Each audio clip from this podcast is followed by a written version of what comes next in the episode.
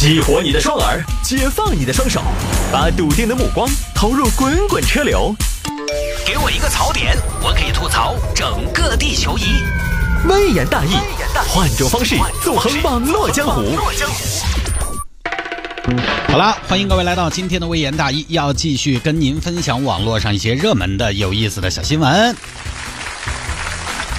有听到朋友说摆一下，找女朋友不能找连衣裙客单价低于一百二十八元的这个话题。这个话题这样吧，等会儿聊，好吧？我们先聊今天大家或者说这两天呢相对比较踊跃的一个话题：弟弟被女网友骗四万，姐姐不甘心加对方好友再被骗十三万。就这个还真是嫌自己家里边钱多，哪有什么不甘心的呢？是不是？来看，这个事情发生在浙江金华。浙江金华也有个小齐，今年二十岁，单身。去年的十一月呢，小齐在网上交友群认识了一个叫小西的女士，两个人后来在网上聊得火热，很快就在网络上确定了男女朋友关系。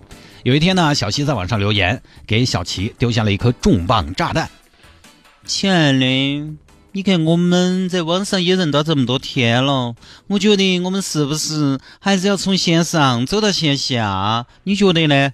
嗯，亲爱的，耐不住性子了。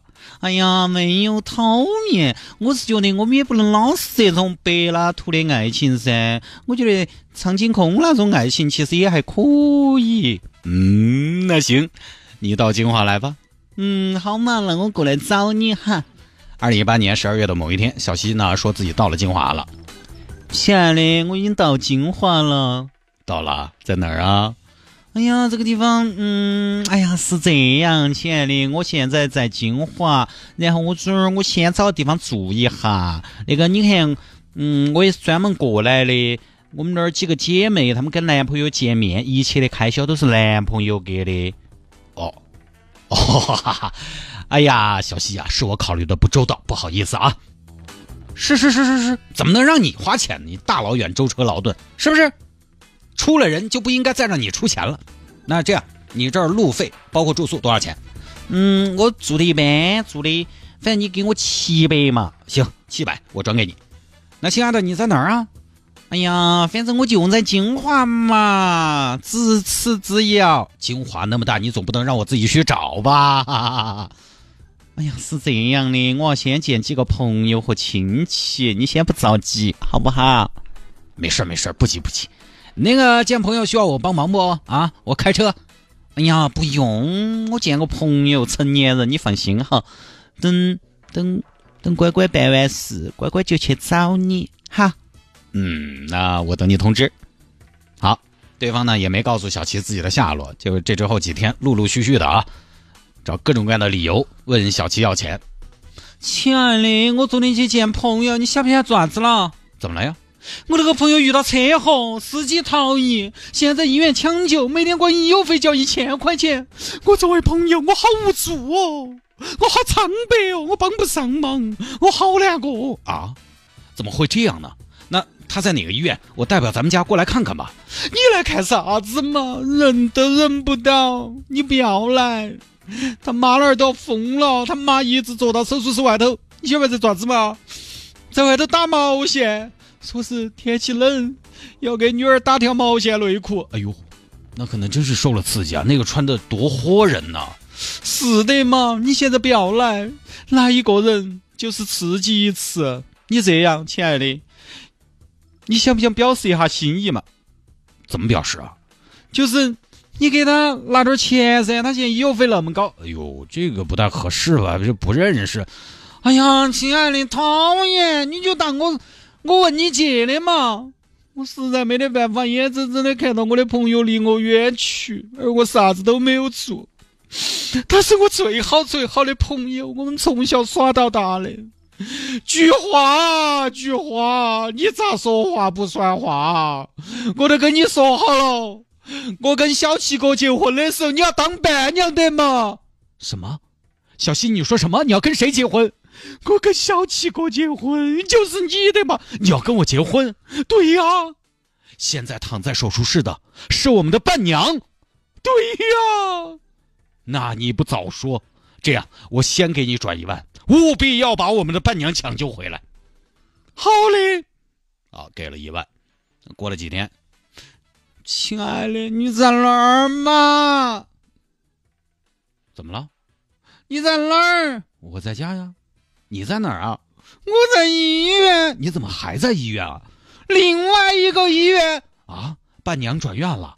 不是另外一起，我有一个从小耍到大的大哥哥，我说今天去看他，结果早上起来他吃馒头梗到了，现在呼吸道堵塞，正在手术室里边躺起的，要把喉咙切开。哎呀，媳妇儿，你看你你你见谁谁倒霉呢？你要不就别见了吧，你来美美我。你现在跟我说这些，我哪晓得嘛？那那行吧，那我过来看看吧。不要来，亲爱的，家头人情绪很激动，来一个人就是一次刺激。但你人不来，你看你要不要表示一下？哎呦，我又表示我不合适吧，也不认识，对不对？咋不认识嘛？他就是我们的婚礼的伴郎啊！他是伴郎啊？对呀，我们结婚的伴郎的嘛，你救不救嘛？小西，要不这样吧，伴郎。伴郎，不然我这边自己出吧。你讨厌讨厌，我都跟人家说好了，人家西装都定了。啊，新郎都还没订西装，伴郎那么激动干嘛？啊，行行，给你转一万啊，又转了一万。过了几天，小西又出事儿了。本来这天小齐在这联系对方，小西，如果你方便，咱们的伴郎伴娘他们的病情稳定了，还麻烦您呢抽点时间跟我见面，期待与您的相见。啥子时候我还跟你见面？又怎么了？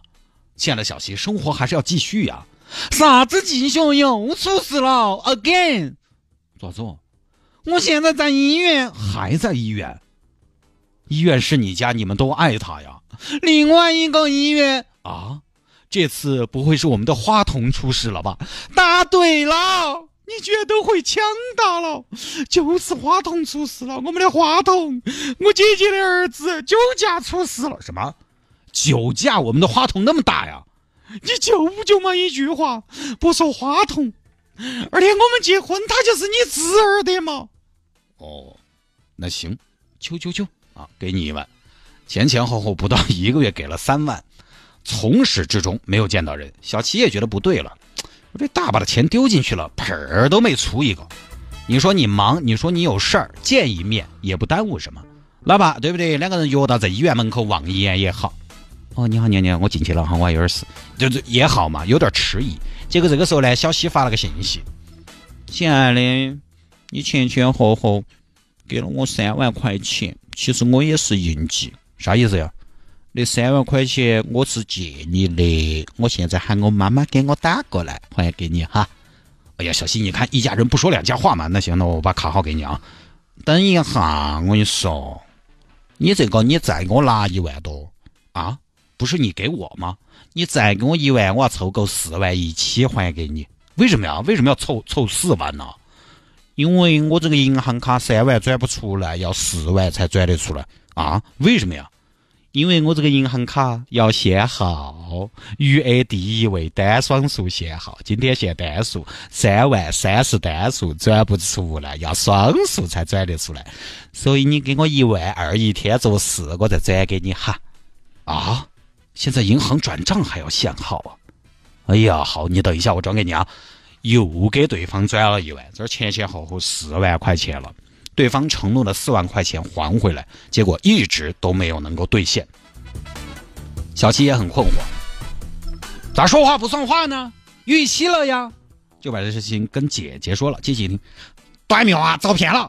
不会吧？啥不会？肯定是骗子，面都没见过，你几万几万的钱跟人家打款，你真的是做得出来？我跟你说，那怎么办啊？报警噻，还想啥子呢？不报警留着过年嗦。今年的一月一号这一天，小齐报警。你看报了警之后，通常来讲也只能等消息，因为如果警方都没办法说实话，老百姓你更没得任何办法。但是姐弟呢不甘心，尤其是小齐的姐姐，弟弟，当年妈妈走的时候，我答应了她要照顾好你。你这次被骗，姐姐大概也有百分之零点一的责任。你放心，姐姐不会坐以待毙，姐姐不会就这么算了。骗子骗你好多，老子要一分不少的给你还回来。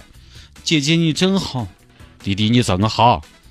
姐姐觉得不能只是等警方的消息，自己也应该尝试着把钱要回来，就拿了小西的联系方式，加了对方的 QQ。是那个小西哇？请问你是？我是小七的姐姐，不晓得你还记不记得？小七，小七是哪个？小七呀！去年十一月你们认到的，前前后后给你转了四万多块钱，你的未婚夫。哦，小七姐姐说你好啊，我先解释一下，我不是小西，我是小西的妈妈，西妈妈。哦，咋说？西妈妈等于母女同心，其利断金，是不是？哦，没有，你误会了，小七姐姐。其实前两天呢，我们刚刚晓得我们小西和小七的事情，我们觉得年轻人嘛，相爱和争吵有的时候都是正常的。阿姨，我现在没跟你说他们俩相爱的事情，我说的是钱。你们女儿骗了我们弟弟四万块钱，咋说？哎呀，你看你这个妹儿说话不要那么激动哈。我就说这个事情，钱我们肯定会还给你。其实小西后来也很后悔，因为他是真心的爱你们小七，他就是有点不懂事，有点调皮。他想检验一下你们儿是不是呃，你们这个弟弟啊，是不是真的爱我们女儿？不用跟我说你们家女儿的事，赶紧还钱。好好好好好，你不着急哈，这样。我给你个卡号，你记一下。不是你给我钱，为什么是我给你一个卡号？不是，对不对？不应该是？对啊，我给你钱，为什么是你给我一个卡号？不是我给你一个卡号吗？是这个样子的，小七姐姐，我们需要凑整，什么意思呀？转账又限号了。哦，不是不是不是，因为小小西拿了钱买了一个理财产品，现在是冻结了的。他那个理理财产品啊，你买够八万块就可以任意支取，所以你要再给我打三万多，凑够八万，我一起还给你。什么？买理财产品？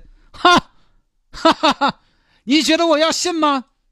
好，我信。那理财产品的利息怎么算？算你的。哈，小七姐姐，我一下连本带息打给你。行，那我给你转。你看。小西的姐姐又给所谓的小西的妈妈转了三万多，这下凑整了吧？还是没得钱的动静。这边小齐的姐姐又问：“哎，小西妈妈钱呢？钱呢？哎，三万多也给你打过来了嘛？八万还没凑够嗦？”哈，你好，钱是这样，那个理财产品啊，说的八万就可以赎回，结果我刚刚操作一下不得行，我打客服问了一下，是要买够八万美元才可以赎回。什么美元？哈，哈哈哈！我有那么傻吗？啊，骗子都是骗子！你不要再指望我给你钱了，等着吧，天网恢恢，疏而不漏，等着 police 上门吧。小七姐姐，你等一下，但有事好商量，还有什么好商量的啊？你这个司马昭之心，路人皆知呀！啊，嗯，你等一下，冷静点儿哈。哎，对。你可能还年轻，年轻气盛，理解你这样。你找小西的舅舅，我找他舅舅干嘛呀？他舅舅有钱，我已经跟他们舅舅舅打了招呼了啊！你直接跟他联系，他把钱给你，行吧？联系舅舅嘛。小西的姐姐于是又联系到所谓的小西的舅舅。喂，舅舅啊，你好。那个啊，不是，那个，呃，这位先生啊，你是那个小西的舅舅啊？呃，小西的妈妈跟我说。呃，找你，我是来要钱的。哦，你好，你好，你好。啊，那你现在在哪儿啊？我在浙江金华。呃，好地方啊，金华火腿非常有名。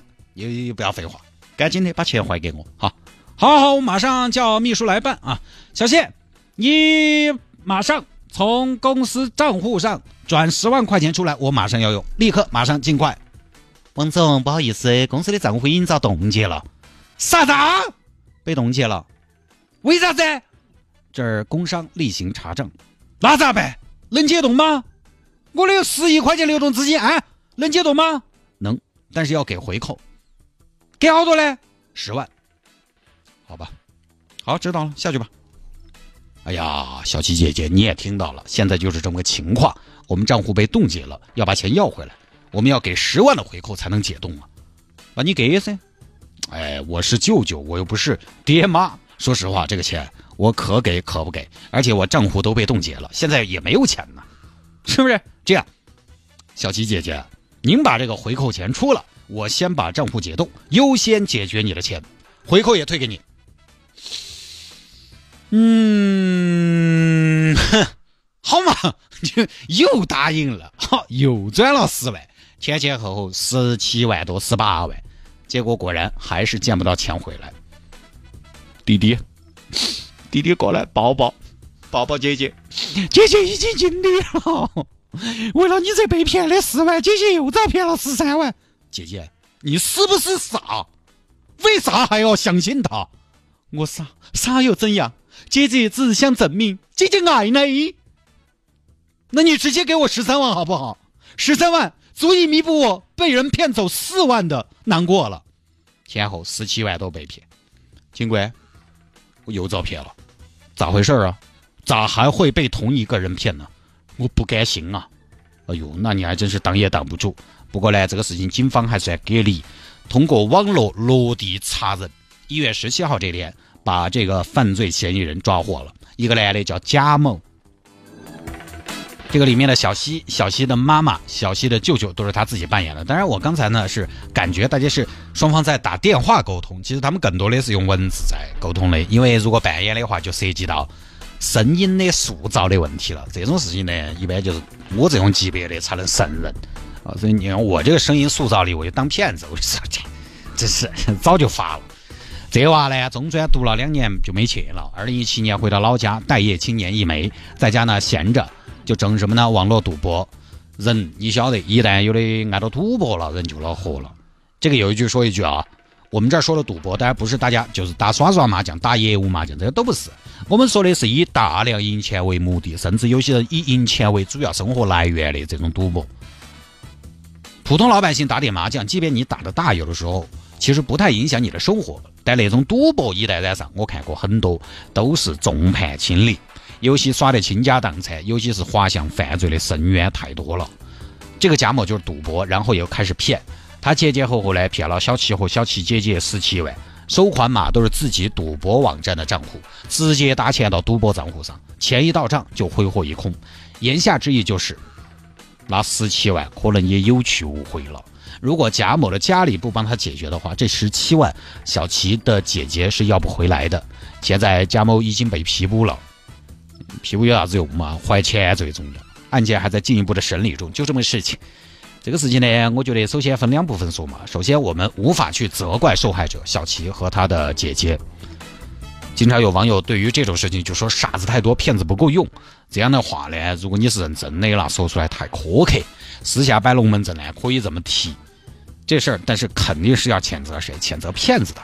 但是呢，还是那句话，不苛责受害者呢，但是我们普通老百姓确实还是要有点防范意识。你说这个。新闻，我在这儿节目里边谴责骗子，谴责完了，然后呢，该骗的还是要骗，该下手的还是要下，所以我们老百姓啊，还是有点防范意识。首先我说过很多次了，没见过面的你给什么钱啊？拜托，正儿八经一个想跟你谈恋爱过日子的女孩，咋会一开口就问你要钱嘛？好，你说好，那我这不是一个男人吗？显得大方一点吗？显得局气吗？男人吗？那你第一次给了七百就可以了吗？为什么要一万一万的给？一个小姑娘有什么大的需要，要几万块钱几万块钱的花，你对对方一无所知就打钱过去，这不应该。换一句话说，即便不说钱，对方所谓的在金华待了这么久，结果都没跟你见面，不说钱，他没得诚意的嘛。我估计小齐这边的心态是什么呢？估计是在给了钱之后心有不甘，为此呢就一次一次的再投入。一万多、两万多都给了，我可能就差那一步了，我可能就差这一下了，我可能就差这一万了，我可能这一下给了，我就最终就抱得美人归了。我们有朋友给我们讲的一个故事，他以前呢在某视频网站歪的充值看片儿，先呢 不能快进那个网站，他就充了十块钱升级为高级会员，可以快进了，但快进了呢，他又告诉你说。没有声音，嗨，没有声音，再好的戏也出不来啊！提醒你，再充十块钱就有声音了。充了十块钱，高高兴兴的啊！好，有了声音了呢，可以快进了呢。又很模糊，本来都是清晰的，又很模糊。系统又提示他，你再充十块钱就能看到清晰的了。反正一而再，再而再，反正哦，我们那个朋友充了几十块进去，都充到六七十了。最后才幡然悔悟，这个东西没个底呀。我觉得小七在刚好有这种心理，他又觉得可能有那种侥幸，我再给点钱，可能就成功了。我都付出那么多了，我再给点嘛，就不停的加码，不停的加码。小七的姐姐，我估计也是这种心态，结果呢，每一次都失望而归。我们再来说说小琪姐姐这边，前面说了，她跟弟弟可能有同样的心态，就是心存侥幸，觉得万一是真的呢。还有一种猜测是，小琪的姐姐其实很聪明，是她故意把金额整的大一点，警方才会重视。但是我觉得也不能冒这个险啊，你不能拿自己的钱去冒险啊。警方只负责把人抓住，警方也没有办法一定帮你追回款项。对方像这种情况用了咋个办？对方没钱怎么办？就应该及时止损嘛。为什么还要追加呢？有朋友说十万或十七万良心都不一样。姐姐其实很精明，但是花更多的钱让对方也付出更高的代价，你也付出了更高的代价的嘛。反正我不知道小齐他们家的经济状况，如果有钱，当然。有钱有的时候出口气，就为那口气没得问题。但如果也不是很富裕的话，出这口气的代价是不是有点太大了？反正如果是我，我还是更愿意及时的止损，哪怕这四万块钱我不要了，我都不要再有任何的损失。但是具体小齐的姐姐出发点是什么就不清楚了。然后我们再说一下网络赌博这个东西嘛，因为这个贾某就是因为网络赌博，赌博一直以来都存在，但是赌博从来没有像今天这样那么的简单和方便。我经常都会收到一些网络赌博的推送，我也不知道是为什么，我也不晓得啊，大数据为啥子会给我推这种广告？因为我这辈子打过最大的麻将就是两元，我在网上也不打麻将，也基本不打斗地主。以前呢，你要搞赌博，你还需要到啥子？到场子里面去，有地理限制，有时间限制。你可能今天哎呀，今天忙没得时间就不去了，你可能觉得不想出门就不去了。现在不是了，反正随时只要有空就可以拿出来耍两盘。躺在床上不用约人，啥子都给你整好了，不用见面，钱就没得了。前两年不是特别流行在网上打麻将嘛，太方便了，有空就可以打，上个厕所都可以打。我们几个同事也在打，但他们嘛还算克制力还 OK 嘛，就打到耍嘛。那个是真的可以打钱的，有人一天输赢上万，所以对大家的考验越来越大了，千万不能碰。这么多年赌博这个事情，我就一直不碰。其实你说赌博刺不刺激？当然刺激，哪个不晓得他刺激？我有一年跟我们家头人打，打一块，在海南等飞机，等飞机离晚上的飞机还有一会儿，我们开了一间房，在里头打麻将打一块，跟老丈人他们四个人，我第一把就是做了个顶火，赢了一百多，哇，真开心啊！刺激，确实刺激。好，我记得上大学的时候，有一次我们在寝室打实况，我跟我那个朋友，我们俩就打赌，谁赢了五块钱，哎，还是刺激，确实刺激。有时候给游戏加点码，好像呢真的可以让游戏变得更有意思。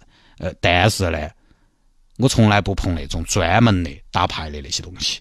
因为生活里边有时候打休闲娱乐，打打麻将，确实不打钱不好耍。所以呢，我也晓得打点钱刺激，但是我基本不碰，因为我晓得这个东西呢容易上瘾，一旦上瘾就很难刹得住车，很难把它当成是娱乐。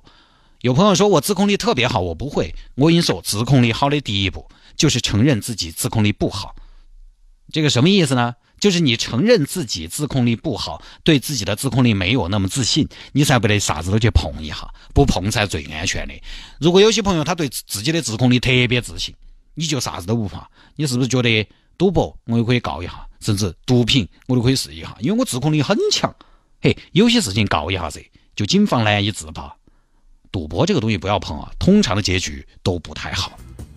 好吧，各位，这一条呢就跟大家分享到这儿啊。